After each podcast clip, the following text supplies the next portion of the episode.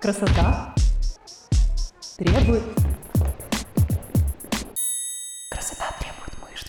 Привет! Это новый выпуск подкаста «Красота требует мышц». Меня зовут Галина Огневая, и я практикующий онлайн-фитнес-тренер. В этом подкасте мы будем много говорить про тренировки, пищевые привычки, мотивацию и любовь к себе. Каждую неделю я буду глубоко разбирать одну из тем, делиться своими мыслями и опытом. И раз в две недели будет дополнительный выпуск «Вопрос-ответ», где я буду отвечать на ваши вопросы. Наша общая цель – прийти к классной физической форме и хорошему самочувствию через системный подход в питании и тренировках. А моя личная цель – показать вам, что это возможно сделать без насилия над собой, изнурительных диет и эмоционального выгорания.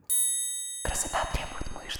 На разбор этой темы меня вдохновил вопрос из прошлого выпуска про то, как стать ведьмой. Девушка спрашивала, нормально ли это, что у нее так происходит. А я подумала, что можно поговорить об этом поподробнее с точки зрения сравнения себя с другими и того, что мы считаем нормальностью.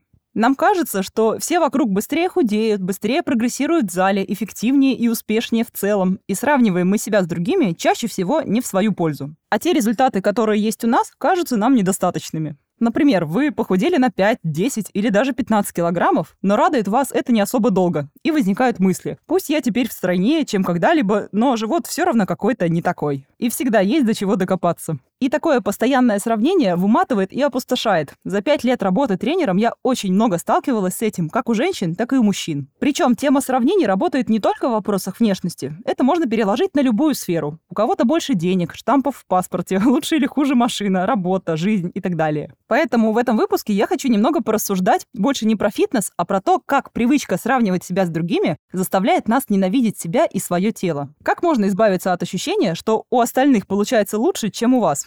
Куда деть чувство, что усилий постоянно недостаточно? И, естественно, поделюсь своим опытом, как сравнивать себя с другими и получать от этого для себя пользу, ценные инсайты, вдохновение и мотивацию, чтобы продолжать идти к своим целям по фигуре и не только. Красота требует мышц. Мы постоянно сравниваем себя с другими. Такова человеческая природа. Это просто факт, который стоит принять, хоть и упорно не хочется. Наш мозг настроен на постоянное сравнение себя с другими представителями своего вида и поиск своего места в этой цепочке. С точки зрения эволюции, это такой примитивный способ обезопасить себя. Те, кто нас окружают, они лучше нас, у них больше физической силы. Кто является угрозой, а с кем нужно заключить союз, чтобы обезопасить себя? Социальное сравнение глубоко укоренилось в нашей психике. Для измерения нашего успеха в той или иной области, будь то карьера, материальное состояние, интеллект или физическая форма, мы постоянно разглядываем друг друга в поиске точек сравнения и различий. И если в первобытные времена нам приходилось как бы конкурировать только с нашим близким окружением, то сейчас можно найти любых людей просто на расстоянии вытянутой руки в своем телефоне. Сравнивать себя со знакомыми по всему миру, даже с кем-то, кого мы не знаем лично и видим впервые, звездами, медийными личностями, стало как никогда легко. Причем социальные сети работают таким образом, что если вы постоянно читаете или наблюдаете за жизнью определенного человека, психологические границы стираются, и этот человек начинает восприниматься как часть вашей группы равных. Она такая же, как и я. Такая же, да не такая же. Мы сравниваем себя не просто с другими людьми, а с их идеальными образами. Фильтры, фото-видеоредакторы, свет, поза и ракурс помогают подсвечивать сильные стороны и скрывать недостатки. И на фоне идеальной картинки, успешного успеха, супербыстрых результатов других, наши собственные недостатки начинают проявляться ярче, а достижения легко обесцениваются. В плохой день эти мысли перерастают в негативное мышление, из-за чего я могу чувствовать себя демотивированно и подавленно, в мыслях, что мои достижения ничего не значат, и что все делают свою работу и живут жизнь лучше, чем я. У меня у самой, например, есть склонность рассматривать только определенные параметры, чаще по которым я в чем-то проигрываю другим. Я понимаю, что такой негативный фильтр тоже своего рода результат эволюции и часть социума, но как же легко это обесценивает наши достижения по любым другим параметрам. Например, мы можем воспринимать наши хорошие отношения с партнером как что-то должное, а кто-то мечтает о таких отношениях, как у вас. Вас же могут больше волновать ваша внешность и фигура, а другие достижения обесцениваться. Хоть в других условиях легко найдутся люди, которые будут хотеть внешность, как у вас. Сейчас внимательно. Когда мы сравниваем себя с другими, свою карьеру, личную жизнь, тело, действия, мы соотносим себя лишь с собственным восприятием нами этого человека, собственной картинкой, которой, как мы считаем, является человек, с которым мы себя сравниваем. Причем в какие-то определенные моменты один и тот же человек меня вдохновляет, а в другие триггерит, вызывает зависть и неуверенность в себе. Человек при этом один и тот же. Просто мое восприятие в этот момент было другим. А на самом деле мы никогда не узнаем истинное положение дел. Мы не знаем, что в голове у другого человека, счастлив ли он, доволен ли своим телом, доходом, образом жизни. Мы просто сами додумываем то, что нам надо, в зависимости от того, в каком настроении и восприятии себя мы находимся. Красота требует. Часто встречаю мнение, что социальные сети и, в частности, Инстаграм как-то однозначно негативно влияют на наше восприятие себя, своего образа тела. Типа, что чем чаще вы видите худые тела, тем хуже вы себя чувствуете. У меня иное мнение на эту тему. И я считаю, что наличие многочисленных фотографий тел любых форм нейтрально само по себе и совершенно обычно. А вопрос здесь скорее в том, как вы сами к этому относитесь. Представьте, что вы смотрите на жизнь богатых людей, которые зарабатывают в 10 раз больше, чем вы. Вы можете вдохновляться их образом жизни, вас это может мотивировать к развитию. Разглядывая эти картинки, вы представляете себя на их месте, и это подстегивает вас зарабатывать больше, вкладывать в себя больше, получать какой-то результат, который шаг за шагом приблизит вас к образу, который вы представляете. А кого-то это, наоборот, будет фрустрировать. Вы даже можете злиться, что они как будто бы хвастаются своей богатой жизнью, худым телом, и это выглядит как насмешка над вами. Но на самом деле, скорее всего, вас просто задевает факт, что вы по каким-то своим причинам не можете так, или даже не разрешаете себе поставить себя на их место. Меня с самого начала работы жутко интересовал вопрос, почему так получается, что в одних случаях сравнение с другими нас мотивирует, а в других наоборот. Я пришла к выводу, что все зависит от того, как именно мы себя сравниваем. Мы можем противопоставлять себя другим, либо концентрироваться на похожих чертах. Когда мы противопоставляем себя кому-то, то в нашей голове получается картинка, что мы якобы конкурируем с человеком, а его успехи и достижения могут триггерить и демотивировать. Поэтому мы еще часто пытаемся обесценить этого человека, чтобы снизить его значимость и чтобы нам было не так больно и обидно. А когда мы пытаемся найти что-то общее, что-то, что мы видим в этом человеке, какие-то черты или образ мышления, которые мы хотели бы перенять, то наоборот, это будет мотивировать и служить вдохновением и поддержкой на нашем пути. Вы можете смотреть на фитнес-блоги блогера или на чьи-то фотографии до-после и противопоставлять себя. Ну да, ей 30, как и мне. У нее такая фигура от природы. Она ничего для этого не делает, а я вот стараюсь, стараюсь, но ничего не добилась. И, наверное, никогда не смогу сделать такую фигуру. А можете фокусироваться на чем-то, в чем вы похожи или похожи вашей ситуации, и этим вдохновиться. Например, я не могу ходить в зал, ну вот, она тренируется дома и сделала такой классный результат. Значит, это возможно. Или у нее четыре ребенка, и она смогла похудеть. Я со своими двумя тоже так смогу. Можно завидовать и злиться, что у вас все не так. А можно попробовать акцентировать свое внимание на схожести. Что между вами общего и чему вы можете поучиться у этого человека. Это должно помочь снизить градус неудовлетворенности и превратить зависть в источник вдохновения. Говоря про сравнение по каким-то параметрам, фигуры, заработка, уровня жизни в целом, самое главное понимать, что у всех разная стартовая точка, разные условия жизни и разная скорость приобретения необходимых навыков. И от этого зависит, как быстро вы идете к своей цели и почему кто-то идет к аналогичным целям быстрее. Давайте возьмем конкретный пример похудения. Представьте девушку, которая особо не интересовалась вопросом похудения, не пробовала сидеть на диетах, спокойно относится к еде, ведет довольно активный образ жизни. Скорее всего, такому человеку будет легче немного урезать свой рацион, создать дефицит калорий, и она спокойно начнет худеть и не понимать, почему другие люди испытывают с этим какие-то проблемы. Часто от таких людей можно услышать фразу «Ну, я просто перестала есть булки, а так особо не парюсь по еде, иногда вообще забываю поесть». А у другой девушки, похожего возраста и комплекции, может быть абсолютно противоположная ситуация. Она с 13 лет пробовала разные диеты, сильно эмоционально привязана к еде. У нее есть ощущение, что кроме еды особо-то в этой жизни и радости нет. Возможно, она столкнулась с РПП и неприятными последствиями. И для такой девушки может очень трудно восприниматься дефицит калорий в целом и даже самые мягкие ограничения. Это не значит, что она не способна похудеть и достичь своей цели. Просто в ее условиях требуется иная тактика, и это может занять больше времени, которое нужно уделить на изменение отношения к себе, к еде, к привычкам в вопросе питания и активности, к установкам в голове и в целом научиться слушать сигналы своего организма. То есть, по сути, принцип работы будет один. Им обеим нужно сделать определенный дефицит калорий, чтобы скинуть определенное количество килограммов. Но с учетом всех перечисленных водных и учитывая индивидуальные реакции организма, кто-то сбрасывает от 3 до 5 килограммов за месяц, а кто-то будет рад, что получилось сдвинуться с мертвой точки хотя бы на 1 килограмм. Если мы возьмем человека-новичка, который никогда не тренировался, и человека, который тренируется годами, то тот же самый цикл дефицита может давать визуально разный результат. У человека с развитой мышечной массой процент жира будет снижаться эффективнее. Расход на тренировках и в покое выше, чем у новичка. Организм этого человека привычен к изменению веса и регулярному режиму. И что для новичка будет калорийностью поддержки, для тренированного человека может вполне быть дефицитом. А на более высокой планке калорий худеть комфортнее, стабильнее, и дефицита можно придерживаться достаточно долго для достижения результата. Говоря про тренинг, все тоже очень индивидуально и также зависит от стартовой точки. У того же новичка больше потенциал к росту мышечной массы, чем у тренированного человека. Чем дольше человек тренируется, тем больше усилий необходимо прилагать для того, чтобы заставить мышцы расти. Кто-то может сразу переваривать больше нагрузки и не иметь никаких ограничений по тренировкам, а кому-то с учетом травм, каких-то наработанных паттернов придется переучивать технику или потратить какое-то время на подготовительную работу перед основными нагрузками. Кто-то быстрее схватывает движение, более скоординирован, Например, занимался раньше каким-то видом спорта в детстве, а у кого-то такого опыта не было. И это не значит, что тот, кто ничем не занимался, не достигнет результата. Просто может потребоваться больше времени на освоение навыков управления телом с учетом различного отклика на одну и ту же нагрузку. Возраст как стартовая точка также может вносить свои коррективы в скорость достижения результата. Как я рассказывала в выпуске про набор мышечной массы после 30, худеть в 35 может быть немного сложнее в силу различных факторов. Состояния здоровья, накопленных травм, социальных факторов и обязательств, семьи, работы и детей. В любом возрасте есть свои сильные и слабые моменты, которые надо просто учитывать, помогать себе там, где тонко, и использовать свой опыт как суперсилу. Красота требует мышц.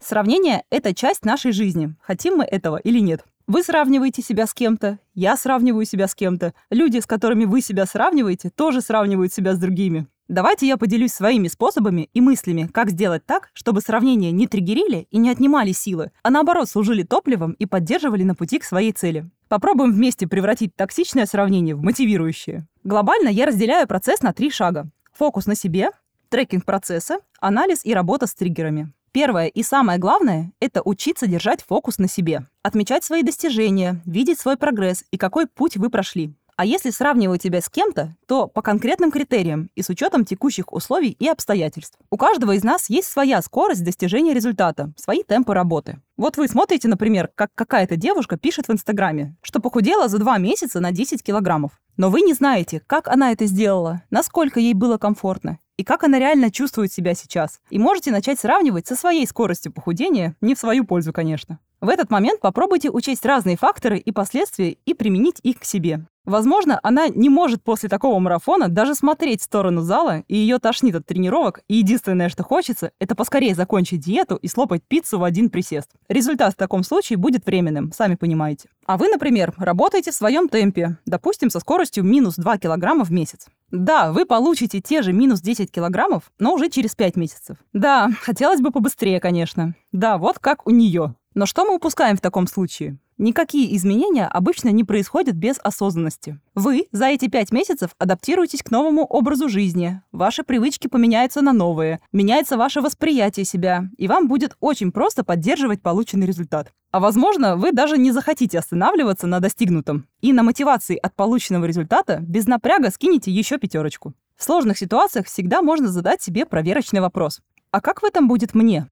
Чтобы поддерживать себя на пути, не забывайте отслеживать результаты своего прогресса. Я очень много говорила про это в предыдущих выпусках. Это не только поддерживает интерес, но и вашу мотивацию, чувство гордости за себя и уверенность в том, что вы можете прийти к своей цели, даже если вы прямо сейчас не там, где хотели бы быть. Вам может казаться, что ничего не изменилось. Но если вы оглянетесь на пару месяцев назад, то, возможно, заметите, что, например, не пропустили ни одной тренировки за месяц. Хотя раньше у вас постоянно были проблемы с режимом, и тренироваться регулярно не получалось. Вы могли не похудеть в этом конкретном месяце по разным причинам, но, например, научились стабильно питаться, у вас не было эпизодов перееданий, или вы научились отслеживать свое эмоциональное состояние в этот момент. Возможно, вы стали лучше слышать сигналы голода и насыщения. Все это будет служить прочной основой для дальнейших изменений. Меняя привычки, а иногда и mindset в целом, вы работаете на перспективу. На новых привычках поддерживать тренинг и корректировать рацион гораздо проще. И это просто будет восприниматься как следующий небольшой шажочек. Поддержать месяц дефицит сильно проще, чем изменять привычки в питании и развивать осознанность. Вы можете отслеживать не только вес, объемы и изменения внешнего вида, но и ваш прогресс в тренировках, технике, рабочих весах, выносливости, стабильности в тренировках. Очень важно найти, какие именно параметры важны и ценны именно для вас.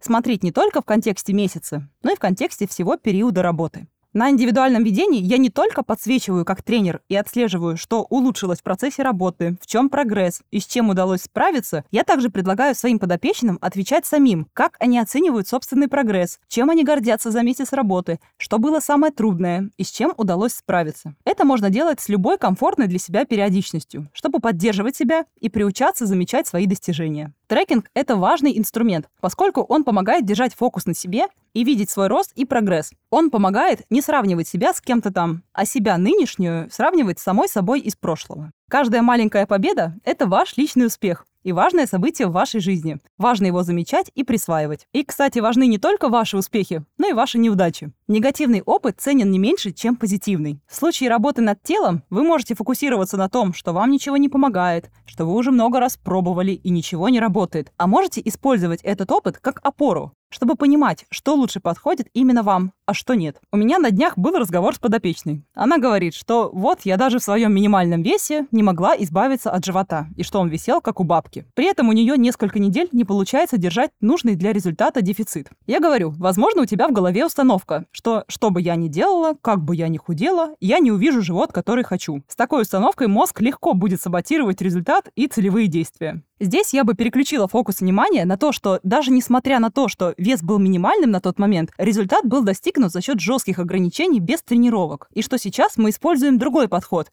который в конце даст другой результат. Все установки и ограничения только в нашей голове. Еще один классный поддерживающий навык, как держать фокус на себе, это умение относиться к процессу с интересом и не ждать от себя идеальности. Мне идею про этот пункт навеял мой личный опыт. Я на этой неделе впервые стала на вейксерф. И я поймала себя на мысли, что я не жду от себя, что я прям с первого же занятия смогу встать и поехать. Я готова к тому, что я десятки раз упаду в воду. Меня не парит, что я выгляжу как-то неуклюже или не могу продержаться и 10 секунд. Я просто как ребенок получаю удовольствие от самого процесса познания чего-то нового. Но почему-то, когда речь заходит про навыки тренировок и работы с рационом, у нас есть от себя ожидание, что раз мы решили похудеть или набрать мышц, то прям за неделю разберемся во всем, и все должно быть легко и просто, и многие бросают через две недели, когда становится слишком сложно, и от этого расстраиваются. Вы же не пытаетесь сразу крутить трюки на доске, если пока что еще не можете просто стабильно на ней продержаться. Трюки, как и навыки в тренировках и питаниях, точно так же требуют усилий, времени и какого-то количества попыток. Можно беситься, что не получается идеально и сразу, можно стараться получать удовольствие от процесса. Красота требует мышц. Теперь про то, что я делаю с триггерами извне, идеальными картинками и успехом других. Повторюсь, в самом по себе сравнении себя с другими нет ничего плохого. Это просто данность нашей жизни. Вопрос в том, как мы справляемся с эмоциями по этому поводу, какие выводы у нас возникают и какие действия мы предпринимаем. В целом, даже негативные эмоции по этому поводу могут быть полезными для нас. Та же зависть может указывать на то, чего вы действительно хотите, ваши настоящие потребности. Если вас что-то триггерит, то, скорее всего, вы этого хотите. Вы можете также при этом даже в моменте этого не осознавать, не позволять себе или отрицать это. Если вы чувствуете, что какой-то аспект вас задевает, задавайте себе вопросы. Что заставляет меня чувствовать себя менее успешной, чем этот человек? Действительно ли я хочу иметь то, что есть у этого человека? Насколько сильно я этого хочу? И стоит ли это моих усилий? Ответы на эти вопросы помогут перенаправить эмоции в конкретные действия и стратегии. При этом старайтесь учитывать не только результат, но и повседневную рутину человека и его путь. Вы видите девушку в бикини, у нее рельефное тело и кубики на животе, но готовы ли вы вкладывать столько же времени и сил в режим тренировок и работу с питанием? Лично я не вижу ничего плохого в том, что мы стремимся в соцсетях показать себя красивыми и лучшие свои фото. Я принимаю это как данность, и я могу влиять только на свое отношение к этому.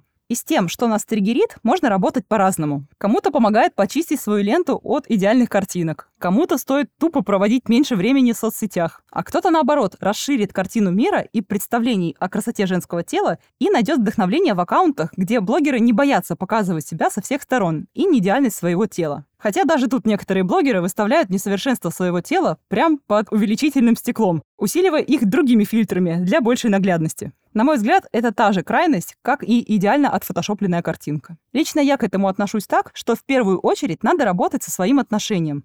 И тогда уже будет неважно, кто там что выкладывает и насколько часто это мелькает в моей ленте. Это как с тягой на сладкое. Вы можете меньше провоцировать себя и не покупать продукты, которые сложно остановиться есть. Но реальная тяга пройдет, когда вы поймете, что за этим состоянием стоит. Более подробно мы говорили про это в выпуске про тягу на сладкое. Послушайте, если пропустили. В целом, хорошая идея окружить себя контентом, мотивирующим на любовь к себе, к своему телу, подписываться на тех, кто вдохновляет, а не на тех, кто для продаж манипулирует чувством вины. Аля, смотри, какая я классная, а все, кто не делают так, как я, слабовольные лентяи. В общем, я люблю, чтобы социальные сети были приятным местом, которое способствует росту, а не препятствует ему. Попробуйте увидеть в чужом успехе и достижениях не просто результат, но и стартовую точку и путь. Как именно они к этому пришли? От чего отказывались? Сколько потратили на это ресурсов? Это поможет понять, а подходит ли вам такой путь и способ достижения желаемой цели. А еще можно подумать над тем, что для кого-то и ваш результат недостижим, а для кого-то это, можно сказать, исходная точка. Всегда будет кто-то суше, рельефнее, спортивнее, чем вы. Для кого-то моя фигура воспринимается как недостижимый идеал.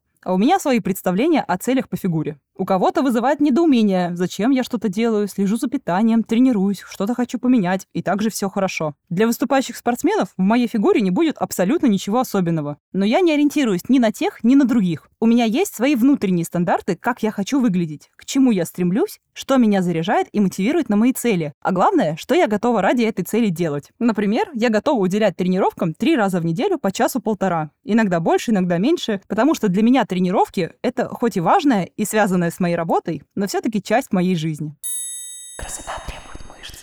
Невозможно переставать сравнивать себя с другими, но оно и не нужно. Это может быть полезным инструментом для роста и самоанализа, и можно научиться делать это без чувства недостаточности. Поэтому, как всегда, ищем баланс и помним, что каждый человек уникален, у каждого есть своя индивидуальная история и путь к успеху.